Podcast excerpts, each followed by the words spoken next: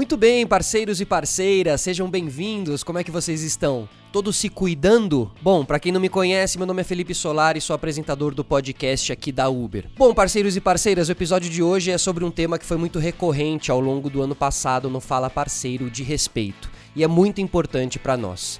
Racismo. Você sabia que 93% dos brasileiros dizem que o racismo existe, mas só 1,3% se dizem racistas? Esse dado da pesquisa do Datafolha é super importante porque ele mostra o quão sério é esse problema, mas que pouca gente, né, consegue se enxergar como parte dele. Então, sim, precisamos reconhecer que o racismo acontece na Uber e na sociedade como um todo. E precisamos de vocês no combate à discriminação racial.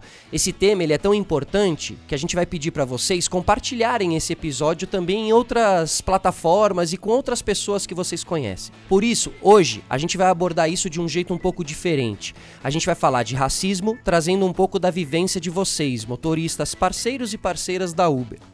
Então, todos os exemplos que a gente trouxer aqui são fatos que realmente aconteceram com vocês, beleza? E ao invés da gente receber aqui hoje só um convidado, teremos dois convidados, para vocês verem como a gente trata esse tema com muita importância. Então a gente vai dar boas-vindas para os nossos convidados de hoje. Primeiro a Sandra, que é representante da Promundo uma ONG que faz um trabalho super legal promovendo a equidade de gênero e prevenção da violência. Sandra, seja bem-vinda. Oi, Felipe, muito obrigada pelo convite. Obrigado você. E recebemos também o Gabriel Martins, que é líder de um programa na Uber apenas para colaboradores negros e apoiadores, que se chama Negros da Uber. Gabriel, tudo bom, cara? Bem-vindo.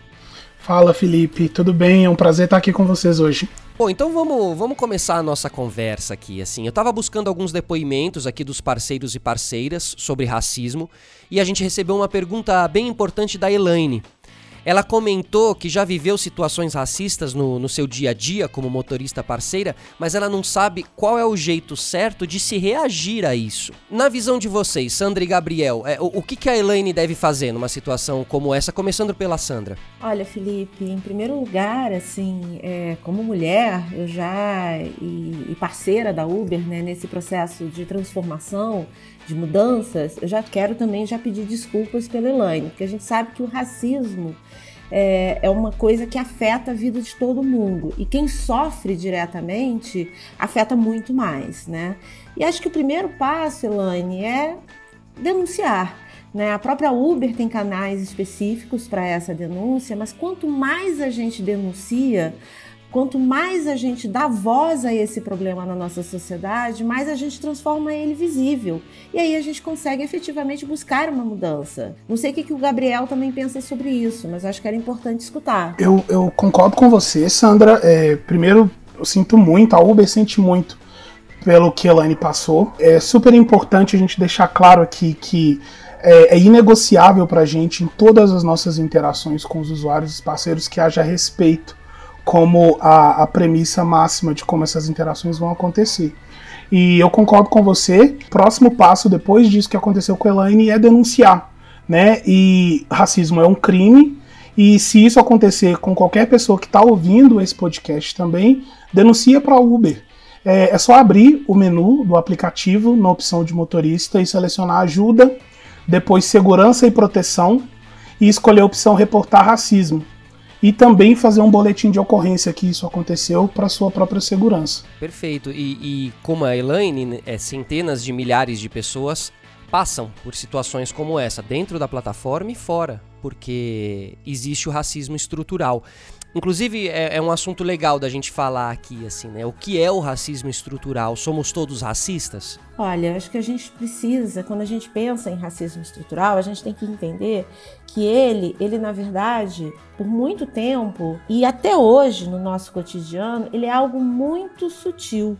Ele está tão enraizado na nossa sociedade, ele está tão enraizado nas nossas práticas, nas nossas falas, inclusive, que muitas vezes as pessoas acham que ele não existe. Ou seja, as pessoas é, entendem hoje que existe o racismo, mas elas não reconhecem que elas praticam racismo ou que elas são racistas. Porque o racismo sempre foi algo meio que um comum tabu. Mas ele está na nossa sociedade. E a gente consegue perceber ele muitas vezes em pequenas, que são, na verdade, grandes coisas. Quantas pessoas negras hoje você vê nas universidades. A lei de cotas nos aumentou essa porcentagem. Quando a gente pensa, por exemplo, o acesso de negros e indígenas. Quantas pessoas negras estão em cargos de poder no governo? Quantas pessoas negras são, estão em cargos de alta direção? Quantas pessoas negras estão, em, às vezes, em carreiras que você não imagina que seja tradicionalmente vocacionado para esse público, para essa população? E lembrando, né, para a gente mudar o racismo estrutural, não tem jeito, gente. O primeiro passo é se reconhecer como uma pessoa racista, porque todos nós somos. Todos nós, em algum momento, utilizamos, por exemplo, algumas falas pejorativas. Gabriel, quantas vezes você já escutou alguma fala desse tipo? Eu acho que eu não consigo nem contar, sabe, Sandra? Mas só para dar um exemplo para todo mundo aqui, e aí é importante falar um pouco dessa questão do racismo estrutural. Ele é estrutural porque ele estrutura todas as nossas instituições, né? Como você mesmo falou. Então são práticas que estão dentro das instituições acadêmicas, corporativas, vem todo um, um, contexto histórico e cultural que deixa a gente no cenário que a gente está hoje. Mas algumas expressões que são muito comuns a gente ouvir é quando a gente fala que as coisas são da cor do pecado, nego disse isso, serviço de preto, não sou tuas negas. Então, assim, é, são expressões que a gente trata como cotidianas, mas que elas representam sim o impacto do racismo estrutural no nosso dia a dia. E como você falou, tá na boca de todo mundo não só de pessoas brancas, mas de pessoas negras também. Então é importante neste momento que todo mundo reconheça o racismo estrutural como um ponto de partida para a gente desconstruir isso. Eu acredito que trata-se muito do antirracismo, né? A gente não, não pode ser racista, não deve ser racista e a gente tem que ser contra o racismo. Ou seja, o, o que significa ser antirracista nesse lugar, é, Sandra? Olha, eu já queria trazer uma dica aqui ótima, assim, nunca entre numa discussão sobre racismo dizendo mas eu não sou racista, porque todo mundo é. Ser antirracista é reconhecer esse lugar e é se posicionar, como a Uber está fazendo agora, como a Uber fez na, em algumas campanhas, na campanha do ano passado, Carnaval, lembra, gente? Quando a Uber estampou pelas cidades, se você é racista, a Uber não é para você. Se posicionar é um dos primeiros passos. Não adianta dizer, ah, eu não sou racista. Você tem que ser antirracista, você tem que combater. E em cima disso que a Sandra tá falando, o, Gabriel, é, a gente fala primeiro sobre o reconhecimento, né? De você reconhecer, sou racista. É, e depois eu acredito que vem o segundo reconhecimento, que é preciso deixar de ser racista, quero deixar de ser racista, né? E o branco nesse lugar, como ele pode contribuir para combater o racismo? Como ele se coloca nesse lugar na visão de vocês? Eu acredito que é, qualquer pessoa branca, a partir do momento que se assume racista, ela já está num caminho de se transformar numa pessoa antirracista, porque ela já está reconhecendo que faz parte do problema. Depois que a gente reconhece isso, a gente precisa entender mais sobre o tema, procurar os canais para conseguir toda a informação necessária que consiga guiar todas as atitudes que vão vir depois disso. E aí a gente tem que sempre fazer uma auto-reflexão de quais comportamentos e falas que a gente tem e avaliar se ela está dentro dos padrões racistas. Então, é, eu queria trazer aqui é, uma atitude que a gente deve ficar atento, que acontece com todo mundo e a gente tem que observar na gente mesmo e nos outros, um costume ou um hábito, na verdade, ficar surpreso quando, como a Sandra até falou um pouco antes, quando pessoas negras estão em posições ou atividades que são historicamente ou culturalmente observadas como é, para pessoas brancas. Ou quando a gente percebe uma pessoa negra com uma habilidade é, além do que a gente está esperando, porque historicamente a gente não imagina que pessoas negras vão ter acesso à mesma qualificação e a mesma capacitação como as pessoas brancas. Então, eu acredito que uma pessoa branca numa na jornada antirracista, ela tem que estar em constante reflexão e observação de si e dos outros também. Sandra, como você observa isso? Olha, acho que a gente tem que lembrar o seguinte: os negros no Brasil são 56% da nossa população. E os brancos no nosso Brasil são 45,1% da nossa população. Quando a gente pensa esses dados e a gente vê essa situação que o Gabriel trouxe agora, né, que a gente se surpreende ainda quando enxerga uma pessoa negra no poder, a gente não se surpreende quando a gente enxerga uma pessoa branca no poder. Como uma pessoa branca, você precisa questionar essa diferença. E ao questionar essa diferença, você precisa se portar como aliado e aliada nesse processo de transformação. É bom para todo mundo. Então acho que tem um desafio posto ali para as pessoas brancas que é enxergar esse privilégio, porque existe um privilégio. E não é um privilégio que a gente pode dizer, ah, mas eu não queria, como pessoa branca, esse privilégio. Ele está posto. E ele está posto porque as pessoas negras são, por exemplo, 71% das vítimas de homicídio no Brasil. E tem outros dados muito piores, né, gente? Com certeza. É, pessoal, tem uma outra, uma outra camada aqui que eu quero trazer para o nosso debate também, através de um depoimento que, que chamou a nossa atenção aqui, que é o depoimento do Marcos. O Marcos é nosso parceiro e ele conta que, apesar de não ser negro, ele nasceu em um bairro humilde e sempre lutou muito para conseguir as coisas dele. E aí um dia o, o Marcos conta algumas situações é, em que ele se sentiu discriminado, mesmo não sendo, no caso, uma pessoa negra. Então a, a, primeira coisa que eu queria saber de vocês, assim, é qual é a diferença entre uma atitude racista para uma atitude preconceituosa para os nossos parceiros também entrarem no debate aqui. Sandra? Olha, a gente não pode esquecer que quando a gente pensa o processo discriminatório no Brasil, ele não tem relação somente com a cor, ele tem relação também com a origem social dessa pessoa, ou seja, tem relação se essa pessoa nasceu numa periferia, nasceu numa favela, dependendo do lugar, ou se essa pessoa nasceu num, num bairro mais pobre, ou se essa pessoa nasceu na zona sul ou em zonas consideradas melhores das cidades, se essa pessoa teve acesso ou não à educação, se essa pessoa tem acesso cotidiano à saúde, né? Então, quando a gente pensa o processo discriminatório no Brasil, a gente tem que lembrar que tem muitos elementos que compõem ele.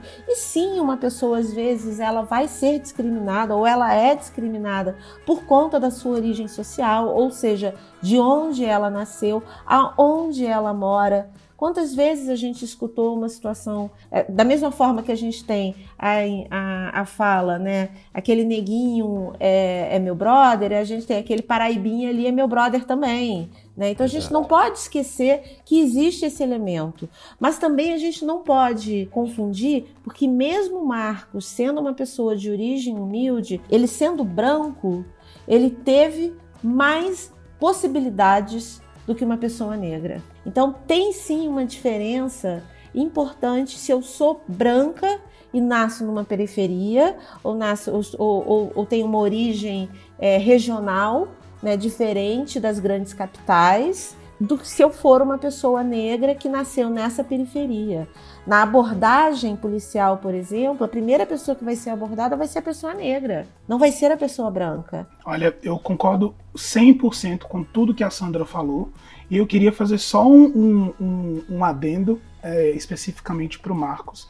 Também reforçando que a gente sente muito que isso aconteceu com você na plataforma. Eu queria deixar aqui o nosso reforço que para Uber totalmente inaceitável qualquer tipo de discriminação e casos que possam ferir o nosso código de conduta. A, a, gente já falou hoje aqui que injúria racial é crime, que a gente vai tratar com a mesma severidade que deve ser tratado, mas qualquer tipo de discriminação que acontecer nas nossas interações com os nossos parceiros, motoristas e os nossos usuários, é possível denunciar todos esses incidentes dentro da nossa plataforma.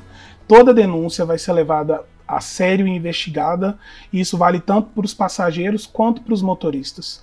É, a gente tem um time especialista hoje treinado para acolher o relato de todas as vítimas da melhor forma possível e oferecer o suporte que é necessário.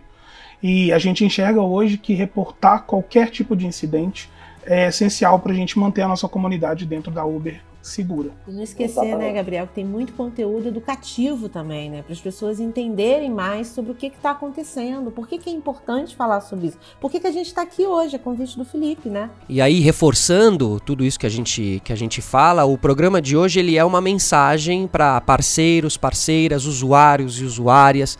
Se você é racista, a Uber não é para você. Então, por isso, se você viu, escutou algum ato racista, quero reforçar né, o que a Sandra e o Gabriel falaram. É, não se cale, denuncie. Queria agradecer muito, Sandra e Gabriel. O assunto é super profundo, né? Esse tempo aqui a gente pode até considerar um pouco tempo, porque é um assunto que tem camadas muito profundas que a gente poderia ficar aqui, deveria ficar aqui, né? horas e horas e horas, mas muito obrigado. Eu acho que deu pra gente trazer um pouquinho também de uma clareza de ideias também para os nossos parceiros e parceiras, tá bom? Sandra, obrigado. Obrigada a você, Felipe, pelo convite. Eu vou repetir a sua frase, né? Ou seja, mesmo é importante a gente sempre lembrar, gente, racismo, injúria racial, discriminação fazem mal para todo mundo. E se você é uma pessoa racista, se você é uma pessoa que comete uma injúria racial, está na hora de mudar, está na hora de transformar esse seu comportamento que afeta a vida de milhares de pessoas no nosso Brasil, gente. Boa. Gabriel, super obrigado também, tá? Obrigado, Felipe. Foi um prazer. Pessoal, o Fala Parceiro de hoje, muito importante, hein? Guardem aí, favoritem, deixem nos seus favoritos. É, bota pra frente esse papo aí, manda pro vizinho, pro amigo, ou pra aquela pessoa que luta com você, né, contra o racismo. Então vamos, vamos passar esse, esse episódio adiante, tá bom? Espero que vocês aproveitem aí essa nossa conversa. A gente se vê numa próxima, ou melhor, a gente se ouve numa próxima. Tchau!